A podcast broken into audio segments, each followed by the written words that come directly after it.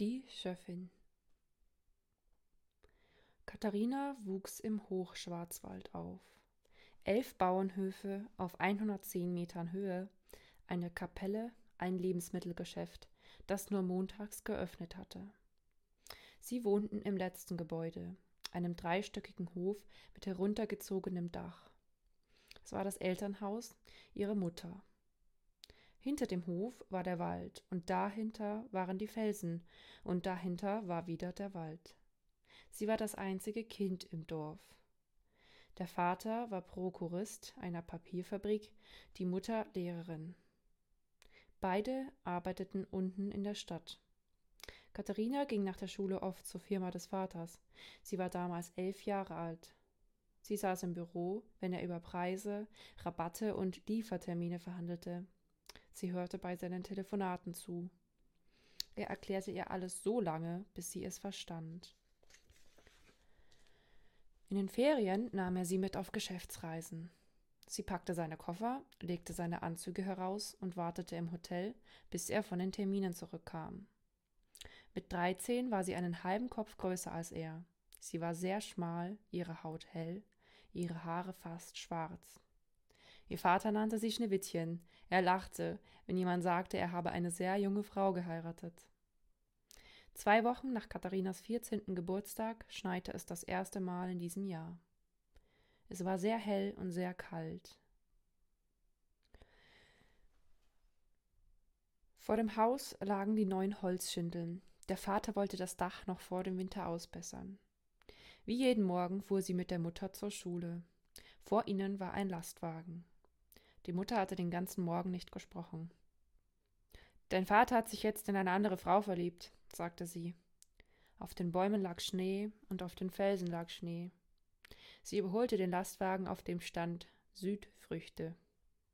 Jeder Buchstabe in einer anderen Farbe.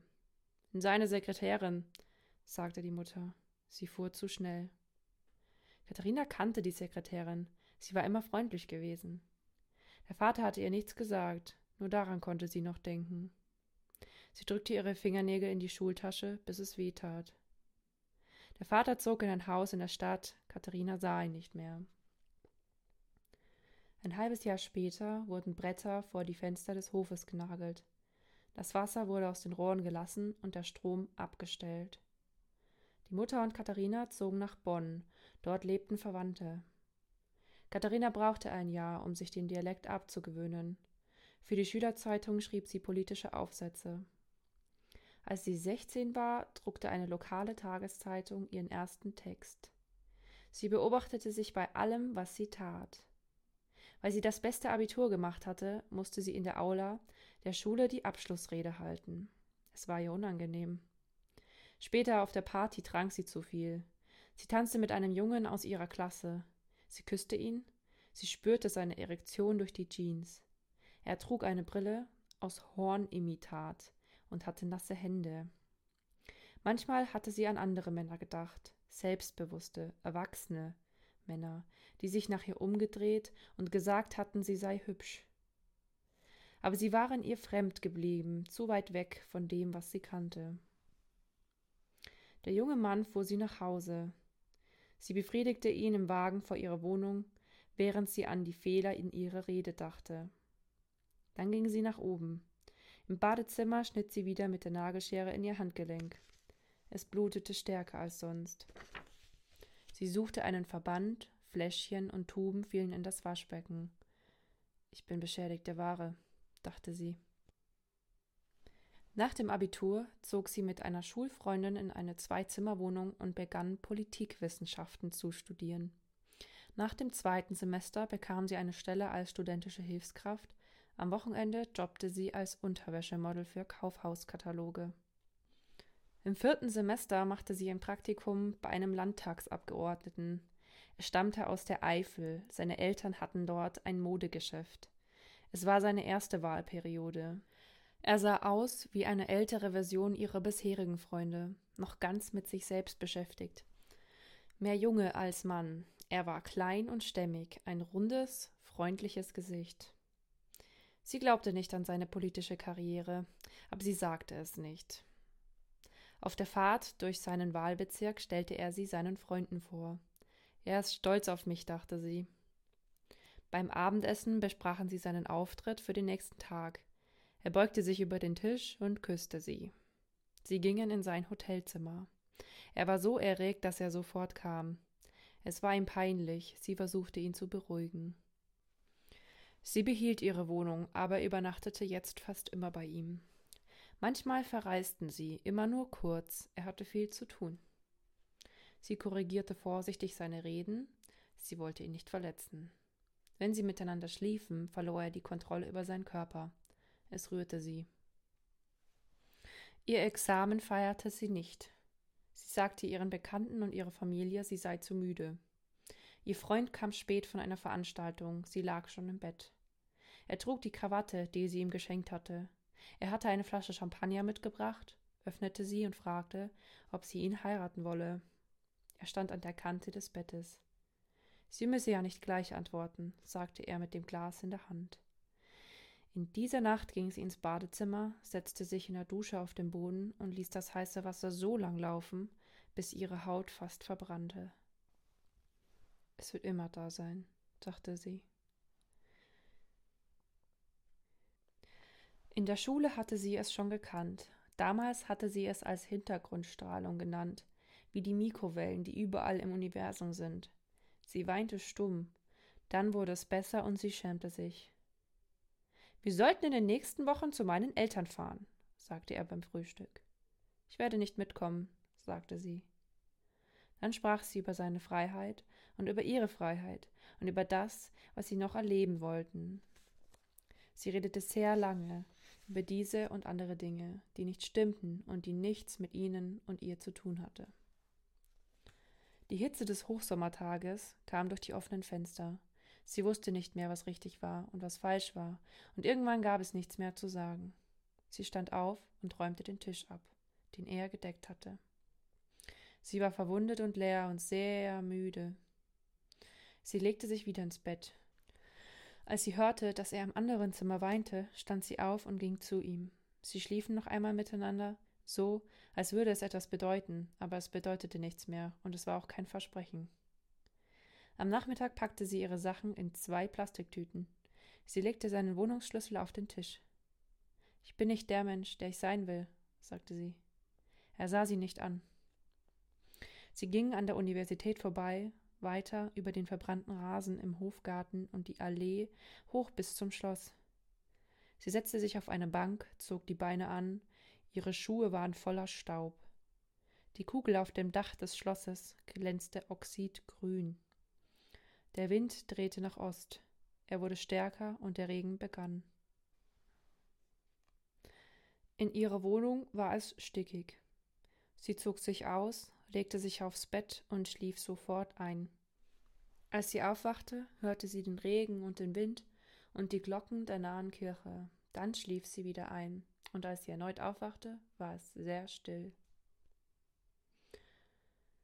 Sie begann für eine politische Stiftung zu arbeiten. Sie betreute die Gäste während der Konferenzen, Politiker, Unternehmer, Lobbyisten. In den Hotels roch es nach Flüssigseife. Beim Frühstück legten die Männer ihre Krawatten über die Schulter, damit sie nicht schmutzig wurden. Später konnte sie sich nur undeutlich an diese Zeit erinnern. Allmählich wurde es besser. Der Vorsitzende der Stiftung erkannte ihre Begabung. Die Menschen mochten sie, und weil sie sich selbst ganz zurücknahm, sagten sie mehr, als sie wollten. Der Vorsitzende machte sie zu seiner Referentin. Sie begleitete ihn, schrieb Pressemitteilungen, beriet ihn, schlug Taktiken vor. Der Vorsitzende sagte, sie sei sehr gut, aber sie glaubte, sie sei wertlos. Eine Art Hochstaplerin. Ihre Arbeit sei unbedeutend. Auf den Reisen schliefen sie manchmal miteinander. Es schien dazu zu gehören. Nach drei Jahren in diesem Leben begann ihr Körper zu schmerzen. Sie verlor immer weiter an Gewicht. Wenn sie frei hatte, war sie zu erschöpft, um jemanden zu treffen. Jede Verabredung, jeder Anruf, jede E-Mail strengte sie an. Ihr Telefon lag nachts neben dem Bett. Zwischen zwei Konferenzen musste sie sich einen Weisheitszahn ziehen lassen. Sie bekam einen Nervenzusammenbruch. Weil sie nicht mehr aufhören konnte zu weinen, spritzte der Zahnarzt ihr ein Betäubungsmittel. Es wirkte zu stark. Sie verlor das Bewusstsein und erwachte erst wieder im Krankenhaus. Sie setzte sich auf. Sie trug nun den Krankenhauskittel, der am Rücken offen war. Ein gelber Vorhang hing vor dem Fenster. Später kam ein Psychologe, er war sanft und ruhig. Sie sprach lange mit ihm. Er sagte, sie reagiere zu stark auf andere, sie müsse vorsichtig mit sich sein und verstehen, dass sie ein eigener Mensch ist. Es werde schief gehen, wenn sie so weitermache. Eine Woche später kündigte sie in der Stiftung. Vier Monate nach ihrem Zusammenbruch rief der Vorsitzende sie an. Ob es ihr besser gehe, fragte er. Ein Unternehmen aus Berlin suche eine Pressesprecherin. Er habe sie empfohlen. Es seien junge Leute, eine Softwarefirma. Vielleicht interessiere sie das ja. Er wünsche ihr jedenfalls Glück. Sie wusste, dass sie wieder arbeiten musste. Die Tage hatten längst ihren Rhythmus verloren. Sie meldete sich bei der Firma, eine Woche später flog sie nach Berlin. Sie war schon oft in der Stadt gewesen, aber sie kannte nur das Regierungsviertel, die Konferenzräume, die klimatisierten Bars. Der Geschäftsführer der Firma war jünger als sie, er hatte sehr weiße Zähne und hellblaue Augen. Er zeigte ihr, wie die App funktioniere, die seine Firma entwickelt hatte. Er führte sie durch die Räume, auch die Mitarbeiter waren sehr jung, die meisten starrten auf ihre Bildschirme. Abends in der Pension schob sie den Sessel an das offene Fenster, zog die Schuhe aus und legte die Füße auf die Fensterbank. Die Bäume vor dem Haus leuchteten im Licht der Ampeln abwechselnd rot und grün. In einer Wohnung auf der anderen Straßenseite ging das Licht an. Sie sah Bücherregale und Bilder, und auf der Fensterbank stand zwischen den Vorhängen eine blaue, weiße Vase. Das Zimmer roch nach den Linden und den Kastanien vor dem Fenster und nach dem Diesel der Taxis unten vor dem Eingang. Am nächsten Morgen flog sie zurück. Sie dachte an ihren ersten Freund und an ihre Reise damals in die Provence, dann an der Küste entlang, weiter über die Pyrenäen bis nach Spanien. Es war ihre erste große Fahrt gewesen. Der Zug war langsam gefahren. Ein Halt jede halbe Stunde, Bahnhöfe, an denen niemand aus oder einstieg. Die Rosen- und Lavendelfelder neben den Gleisen, das Land hell und freundlich. Sie hatte ihren Kopf in den Schoß ihres Freundes gelegt. Sie hatte das Meer nicht sehen können, aber immer gewusst, wo es war. Als das Flugzeug landete, blieb sie zu lange sitzen. Jemand sagte, sie müsse die Maschine jetzt verlassen. Sie nickte. Sie fror auf dem Weg durch die Flughalle. Sie stieg in ein Taxi. Auf dem Armaturenbrett klebten Fotos.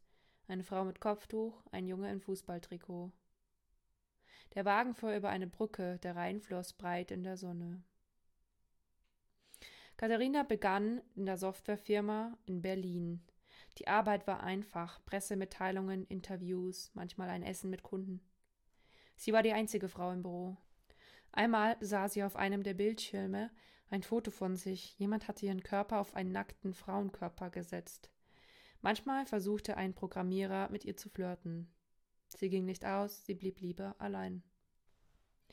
Das Schreiben des Landgerichts war auf Umweltpapier gedruckt. Sie sei für fünf Jahre zur Schöffin berufen worden, stand dort. Sie wählte die Telefonnummer auf dem Briefkopf und sagte, es sei ein Missverständnis. Sie habe dafür keine Zeit. Der Mann am Telefon war gelangweilt. Sie können versuchen, sich entbinden zu lassen, sagte er. Es klang, als habe er das schon sehr oft gesagt. Sie könne das Amt ablehnen, wenn sie ein Mitglied des Landtages, Bundestages, Bundesrates oder des Europäischen Parlaments sei oder wenn sie Ärztin sei oder Krankenschwester. Das alles stehe im Gerichtsverfassungsgesetz, sie solle dort nachsehen. Wenn sie dann immer noch glaube, es läge ein Grund vor, könne sie einen Brief schreiben. Über ihren Antrag entscheidet das Gericht nach Anhörung der Staatsanwaltschaft. Katharina fragte den Anwalt der Softwarefirma. Er sagte, sie habe keine Chance. Am Morgen der ersten Verhandlung war sie zu früh im Gericht.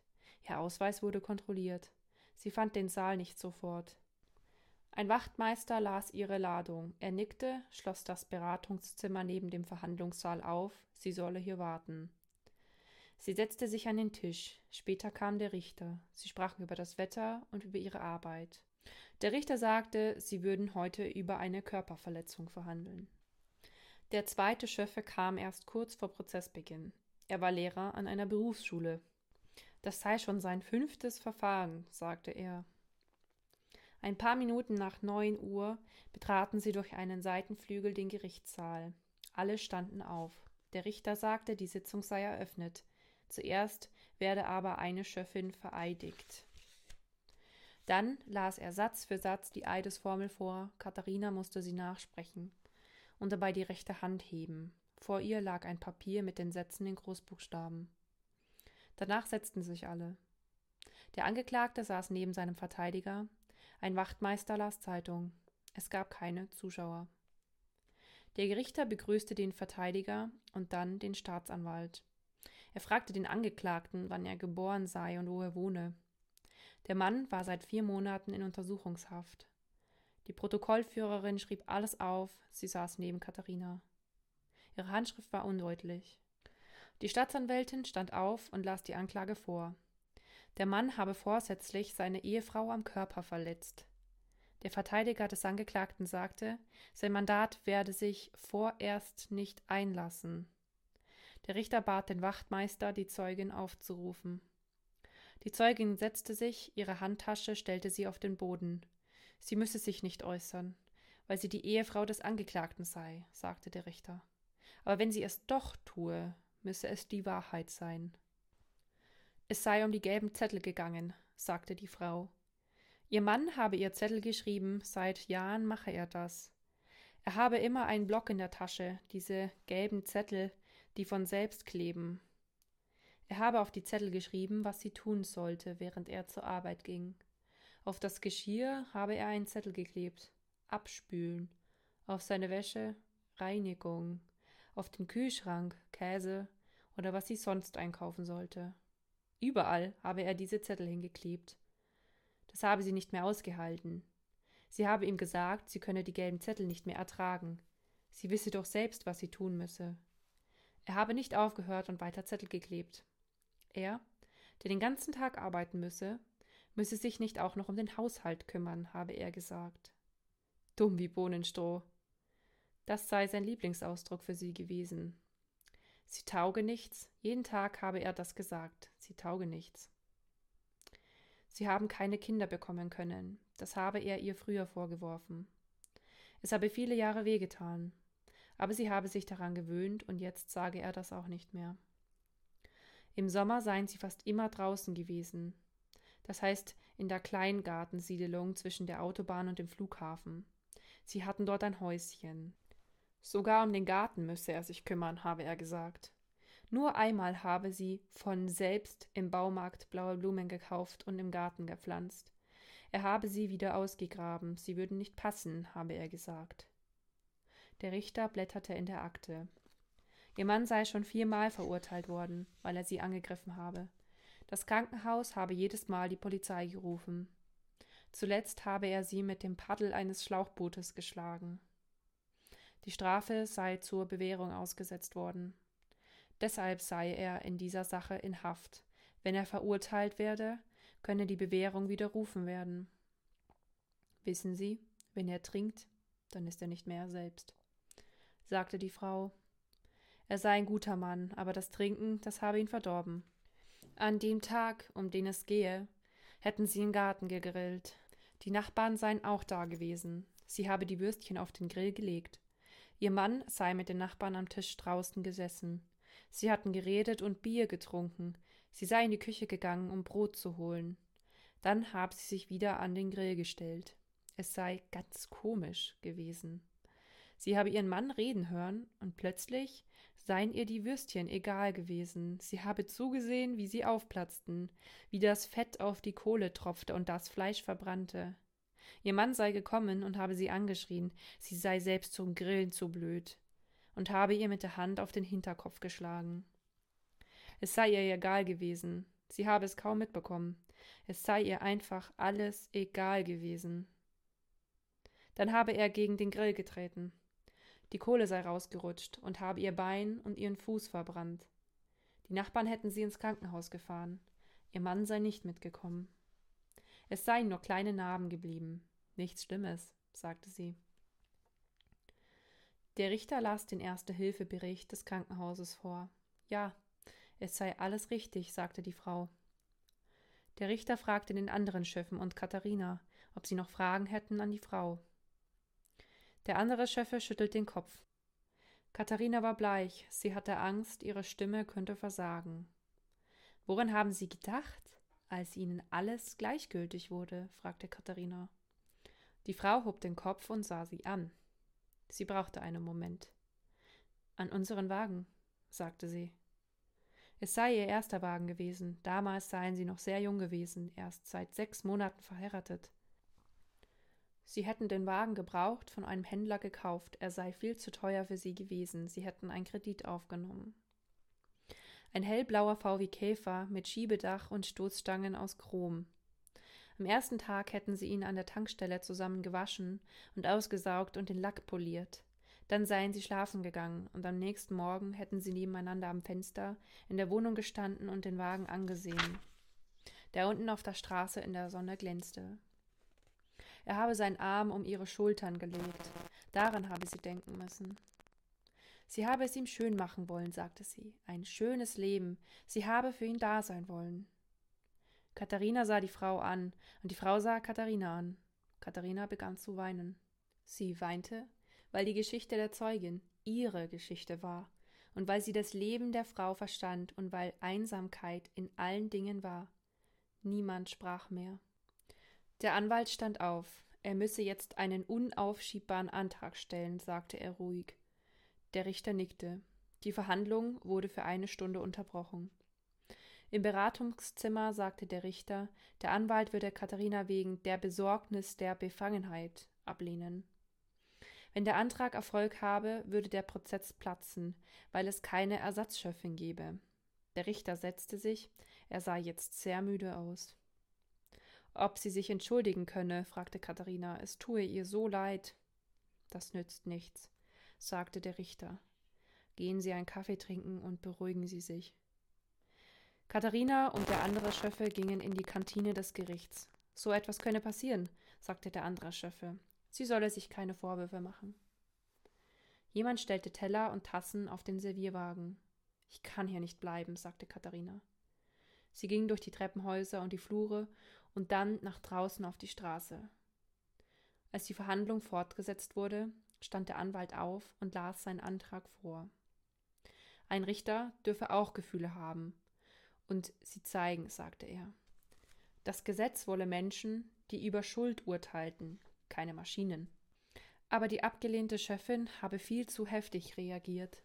Sie erscheine einem unvoreingenommenen Dritten nicht mehr als neutral, distanziert und unparteiisch. Es war ein komplizierter Antrag. Der Anwalt zitierte viele Gerichtsentscheidungen. Immer wieder nannte er Katharina die abgelehnte Schöffin. Im Besprechungszimmer musste Katharina eine dienstliche Erklärung schreiben. Drei, vier Sätze. Sie sollte selbst erklären, ob sie befangen sei, sagte der Richter. Es müsse die Wahrheit sein. Das Sonnenlicht fiel durch die hohen Fenster. Der andere Schöffe trank Kaffee aus einem Plastikbecher. Es stimmte, was der Anwalt über sie gesagt habe, schrieb Katharina, sie sei befangen. Der Haftbefehl gegen den Angeklagten wurde aufgehoben, er wurde entlassen. Vier Monate später schlug er den Kopf seiner Frau mit einem Hammer ein. Sie starb auf dem Weg ins Krankenhaus. In der Zeitung war ein Bild von ihr. Katharina schrieb einen langen Brief an die Justiz. Sie wollte von der Schöffenliste gestrichen und aus dem Ehrenamt entlassen werden. Das Gericht lehnte den Antrag ab.